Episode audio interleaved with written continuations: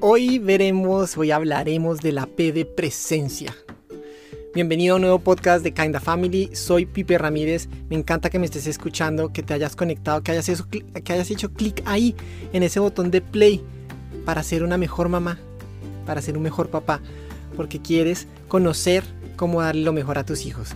Te felicito y me encanta que estés escuchando esto. Eh, en el podcast pasado hablamos de palabra. Si no lo has escuchado, búscalo en nuestra lista de podcast. Estamos estudiando, estamos hablando sobre unas P's de cómo tener una paternidad positiva y con propósito. Con P. Paternidad positiva y con propósito con varias P's. La vez pasada vimos la P de palabra. Hoy vamos a ver la P de presencia. La presencia nuestra en la vida de nuestros hijos. ¿Y por qué escogí la P de presencia? Porque la presencia es importante, obviamente. Pero la presencia de papá y mamá en la, en la vida de nuestros hijos es clave. Porque vamos a crear una crianza, vamos a hacerlos, vamos a acompañarlos a crecer con seguridad, a poder corregir, a poder ser ejemplo para sus vidas. Esa presencia nuestra a su lado en los momentos buenos, en los momentos malos, esa presencia real y 100% presente va a generar en ellos confianza, valor propio, seguridad de su entorno, pasión por estar con nosotros, conexión por estar ahí al lado de nosotros. Porque hoy en día creemos muchas veces que como estoy sentado al lado de él, así yo esté en el celular, pues estoy sentado al lado de él, entonces ahí me siente. Y te digo la verdad, esa es una presencia no presente. Esa es una presencia medio irreal, porque así él no te esté viendo, él sabe que estás conectado en el celular y sabe que estás viendo Facebook o que estás scrolleando en Instagram o que estás respondiendo correos o lo que sea, que estás viendo Netflix o alguna cosa, aunque estés ahí cerca.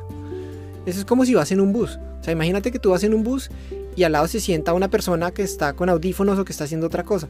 Pues sí, vaya al lado contigo y puede que haya ido todo el camino pero pues tú no la, finalmente no está presente, está conectada haciendo otra cosa.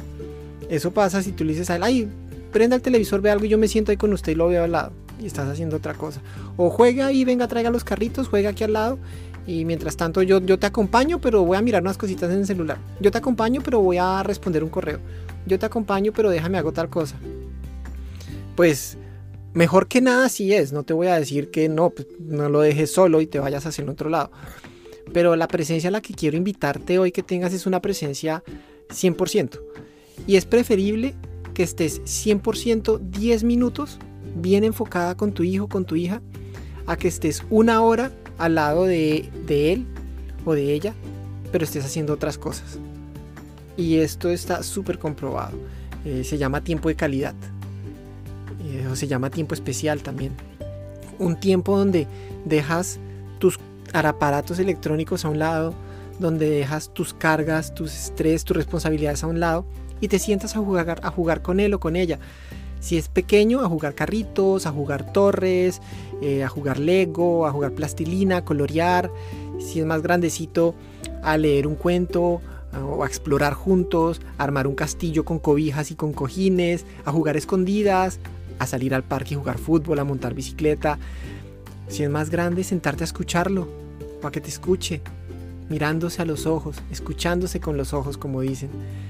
Esos momentos así de calidad, así sean 10 minutos de buena calidad, de presencia 100% real, son más valiosos que si estás media hora al lado y le pones el celular para que se entretenga a él y tú estás al lado haciendo otra cosa, o le pones un juguete para que se entretenga y tú estás haciendo otra cosa.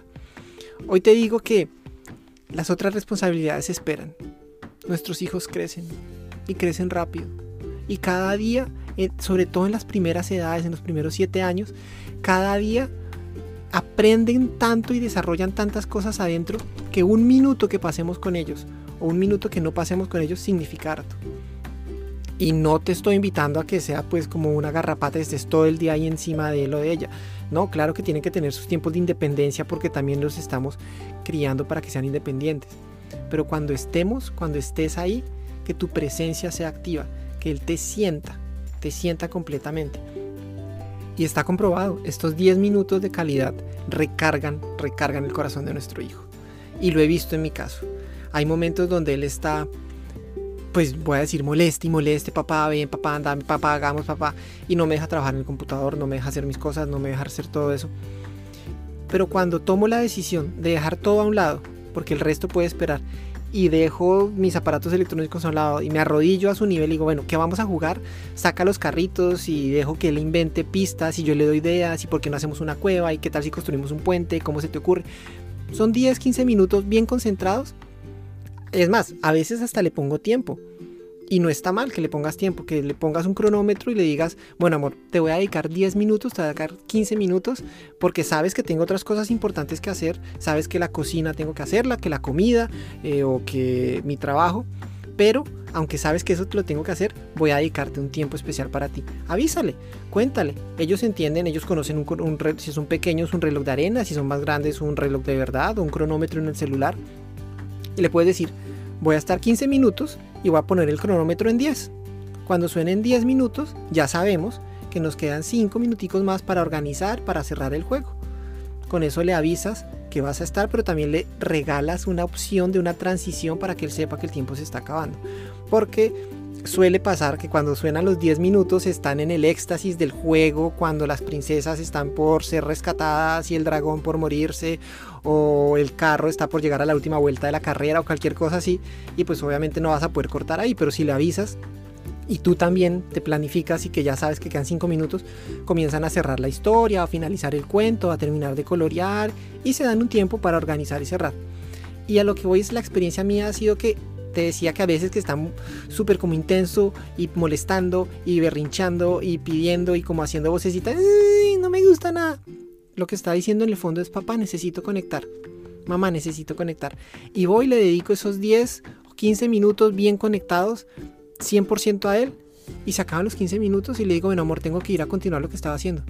Y súper tranquilo, queda hecha otra persona queda impulsado en el juego que estábamos y a veces se queda otra media hora más jugando al mismo juego que ya jugamos, pero solo. O terminando de colorear lo que hicimos, pero solo y sin, sin pedir, sin estar insatisfecho porque lo recargué.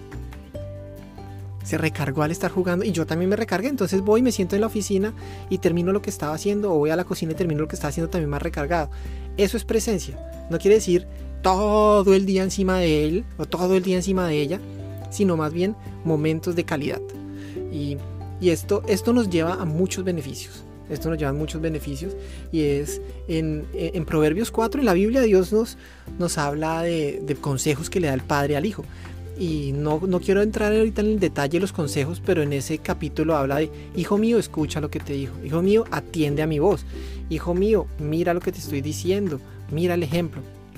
Y lo que está mostrando es un padre presente, porque al estar presente, nuestros hijos nos van a escuchar, nos van a respetar, nos van a generar ese espacio de papá, mamá, te honro. Te honro porque has sido valioso, has estado presente en mis juegos, has estado presente en mis momentos felices y en mis momentos tristes. Y entonces ahora te escucho cuando me das un consejo.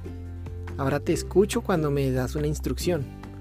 Entonces una presencia afectiva después genera también como resultado una mejor comunicación eso, lo, que decía, me, inspiré en el, en el capítulo 4 de Proverbios porque lo que muestra es una relación de un padre y un hijo donde hubo presencia y gracias a esa presencia ahora el padre se puede sentar a decirle, oye, pon cuidado a otras cosas que te voy a decir, a otros consejos que te tengo que dar.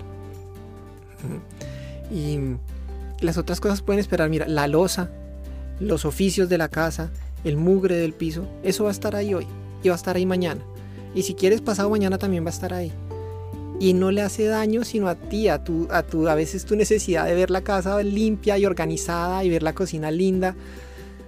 Pero si tú lo dejas ahí un rato, déjalo. Y atienda a tu hijo, atienda a tu hija. Mañana le sacas el tiempo o más tarde. Entonces, eh, organiza esas prioridades y sé presente. Presente, presente. Porque eso va a abrir espacios de comunicación presente cuando a veces la presencia no necesita hacer soluciones. Puede que tu hijo venga muy contento a contarte cosas que pasaron, escúchalo ya y dile, wow, te entiendo, qué bonito, y cómo te hizo sentir eso, qué pasó y qué te gustó. O lo contrario, vienen tristes, vienen de mal genio del colegio y muchas veces no es necesario darles una solución. De bueno, ¿y tú por qué no hiciste tal cosa y por qué no hiciste tal otra y le avisaste a la profesora y qué piensas? No, a veces es bueno, ¿y cómo te hizo sentir eso que te dijeron? te entiendo. Claro, eso te hace sentir triste. ¿Y qué más te hace sentir? ¿Y dónde sentiste la tristeza? ¿Y qué te gustaría que hubiera pasado? Y si vuelve a pasar, ¿qué reaccionas? ¿Qué vas a hacer? ¿Qué te gustaría hacer? ¿Qué no puedes hacer? O sea, a veces en, el momento de tristeza, de, decepción, de frustración, tampoco necesitan soluciones, necesitan una presencia.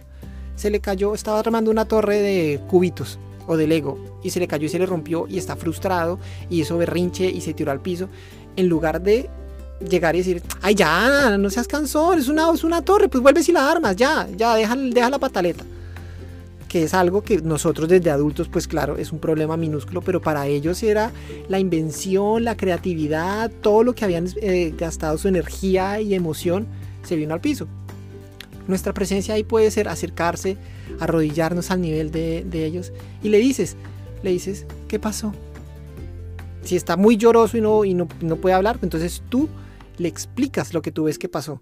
Veo que estabas jugando, estabas armando una torre y te estaba quedando muy bonita.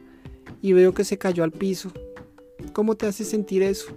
Y le abres espacio a que hable. Si todavía no habla ni nada, puedes en amor decirle, ¿te hace sentir como frustrada? ¿O como bravo? ¿O como triste? Y le vas ayudando a traducir.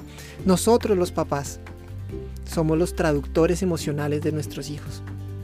Si nosotros desde pequeño les enseñamos a ponerle nombre y palabras a sus emociones y a, enseñarles cómo trabajarlas, cuando sean grandes no van a ser adultos donde les preguntan, ¿y qué tienes? Mm, no sé, nada. ¿Y qué te pasa? No, no sé.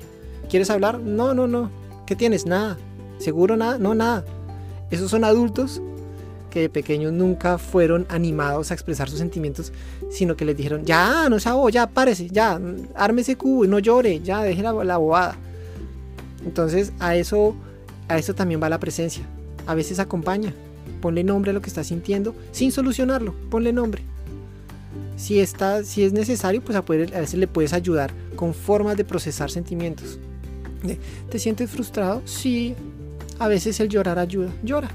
Vente de un abrazo y lloras. Dejas que viva el sentimiento. Cuando se le pase un poquito la frustración, ahora sí le dices, ¿qué te gustaría hacer? ¿Quieres volver a intentar armar la torre? ¿Solo conmigo o quieres guardarla y pasar a otra cosa. Seguro que si ya procesó el sentimiento, ya eh, su cabeza estará despejada para decir, ok, la voy a intentar de nuevo o sabes que guardemos y pasemos a, otra, a otro juego sin que sea un problema. Em, esa es mi invitación para ti hoy. Que esta semana mires cómo estás presente con tu hijo, con tu hija. Que estés presente 100%. Desconéctate para conectarte con él. Desconéctate de la realidad en la que vives, de estrés, de trabajo, de responsabilidades de la casa, de tu esposo, de tantas cosas y conéctate con tu hijo. 10, 15 minutos, lo haces en la mañana unas dos veces, en la tarde otras dos veces y vas a ver que su corazón va a estar lleno, tu corazón va a estar más lleno y, esto va a traer a futuro unas bases para una conversación mucho más eh, de corazón a corazón cuando sean más grandes. Como dije al comienzo, soy Pipe, Kinda Family. Síguenos en nuestras redes sociales, Kinda Family sea en Facebook y en Instagram, nuestra página web kindafamily.ca. Eh, allá tenemos diferentes temas que vamos posteando, clases, mm, videos. También síguenos por allá. Y bueno, espera el siguiente podcast. Si no has escuchado la P anterior, la P de palabra, búscala. Está por aquí en la lista de reproducción que estés escuchando. Y nos vemos, nos oímos en una próxima vez. Un gusto.